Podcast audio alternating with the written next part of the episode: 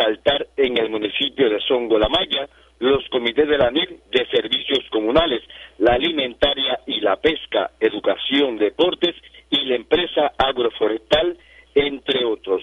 Por los aportes al movimiento de la NIR, la inspectora de la Asociación de Innovadores y Racionalizadores de Santiago de Cuba, Sandra Hernández Betancourt, del Sindicato Provincial de los Trabajadores de Industria, será reconocida este 29 de octubre con un alto reconocimiento nacional. Tras finalizar los actos en los municipios, quedará lista la escena para el desarrollo de la actividad central provincial el 29 en un centro del sector de la salud pública y durante toda la jornada se entregan además 12 premios provinciales de mayor impacto y serán homenajeados los 12 ganadores en el concurso provincial de la asociación resaltar en el aniversario 45 de este movimiento será homenajeado Carlos Rodolfo Danger Álvarez de la empresa de equipos médicos Retomec Santiago con el Premio Nacional de Mayor Impacto 2020